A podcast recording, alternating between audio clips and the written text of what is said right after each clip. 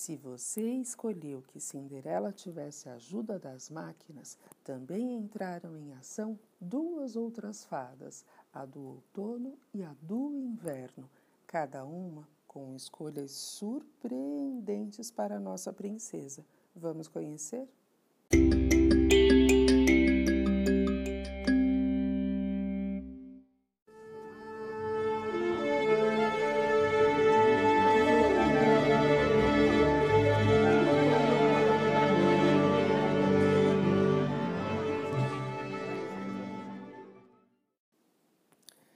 Quando Cinderela entrou no baile, todos olharam para seus belos cabelos, para seu lindo rosto, para seu alegre vestido e, principalmente, para seus fantásticos tênis.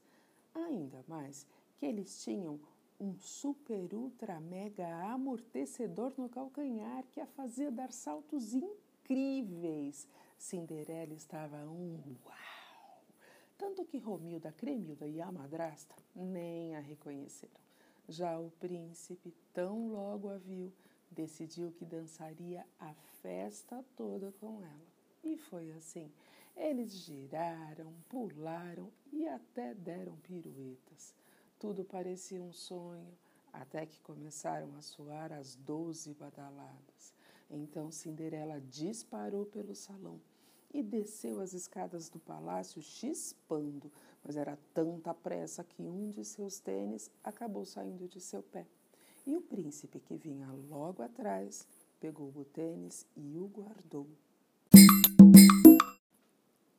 Quando Cinderela entrou no baile, todos olharam para seus belos cabelos, para seu lindo rosto, para seu vaporoso vestido e principalmente para suas delicadas sapatilhas de balé ainda mais que ela dava belíssimas piruetas e graciosos saltos. Cinderela estava uma teteia, tanto que Romilda, Cremilda e a madrasta nem a reconheceram. Já o príncipe, na mesma hora em que a viu, decidiu que não sairia de seu lado durante toda a festa. E assim foi. Eles dançaram, cochicharam e andaram de mãos dadas pelo jardim. Tudo parecia um sonho, até que começaram a soar as doze badaladas. Então, Cinderela fugiu do salão e saltitou velozmente pelos degraus das escadas do palácio. Mas tanta foi a pressa que uma de suas sapatilhas acabou saindo de seu pé. E o príncipe, que vinha logo atrás, pegou a sapatilha e aguardou.